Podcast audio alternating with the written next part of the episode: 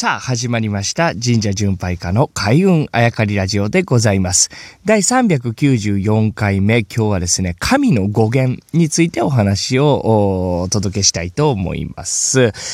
神神とね、僕らが言っているこの神様の神ってこう、どっから来たんやってことなんですね。まあ、漢字で書くとあの神社の神という字ありますね。あれをまあ、組んで神と読むことができるんですけれども、もちろん漢字が入ってくる前から言葉はあったわけです。つまりもともと神という言葉があって、えー、まあ字があったかなかったかというのは別として漢字が入ってくるまではこうおおよそ字がなかったと言われるわけですね。で、漢字が入ってきた時に、まあ何かに当てはめなければいけませんね。最初はかという字とみという字にきっと当てはめてたと思うんですけれども、そのうち、あの、万葉仮名じゃなくなってですね、日本語では神だけど、えー、大陸の方ではこの神というのはどういう字を書くんだろうっていうので、人というのは当てはめたわけですね。なんで、人という字、えー、にはですね、音と君二つの読みがあるということになるわけですけれども、そもそもこの人というのはですね、まあ、大陸の方で山奥に住み、えー、不思議な力を持つものみたいなあイメージで捉えられるそうですね。で、そういったものがこう、僕らが言う神に近いんじゃないかというので、この字を当てはめたと言われてるんですけれども、さあ、字が入ってくる前のこの音ですね。神。これ何が語源だったんだろうと僕もずっと気になってたんですけど、とあるこう地域で、えー、聞いたお話があって、これもともとケミと言っていたということなんですね。ケミ。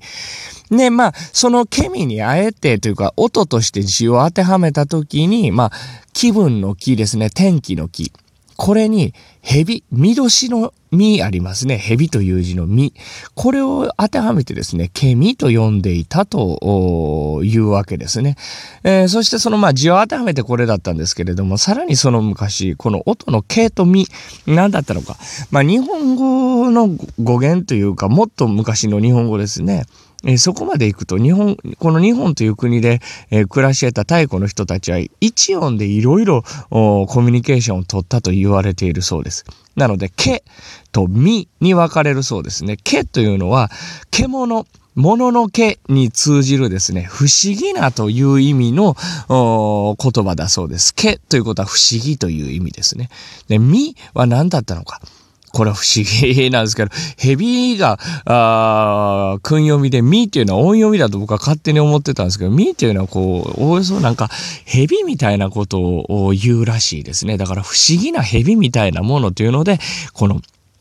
ケミというのがもともとあって、その不思議な蛇みたいなというかね、えー、そんな生き物というか何なのかっていうのが、ケミケミケミからこう神になったという説を聞いたことがありますね。で、まあ、これどこで聞いたかというと、まあ、ある程度地域が限定されてしまう気はするんですけれども、その地域はですね、えー、まあ、規則正しく、大体年に1回ぐらいですね、ある月になると、海蛇が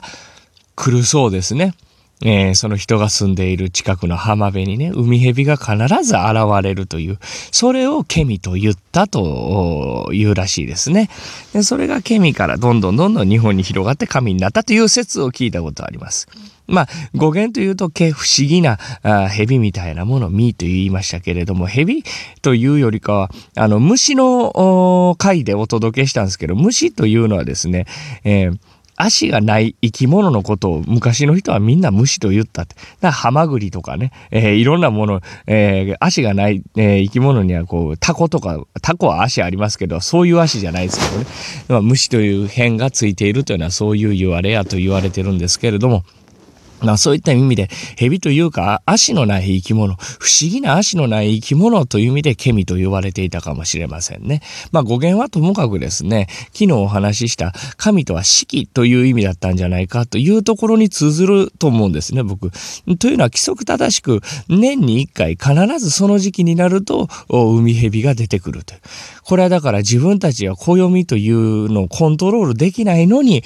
なぜか規則正しく1年に1回来ると。これをもう神業、あそしてそこに宿るのをケミ、神と言ったのかな、なんていうところにも通じてくるということですね。あともう一つ解釈の仕方としてはですね、時系列もそうなんですけれども、神という語源とか、小よりと僕よく言うんですけれど、小よりが同じ時期に同時多発的にいろんな地域で生まれたものが小よりになって一本になっていくという考えプラスですね、時系列でもいろんなところころで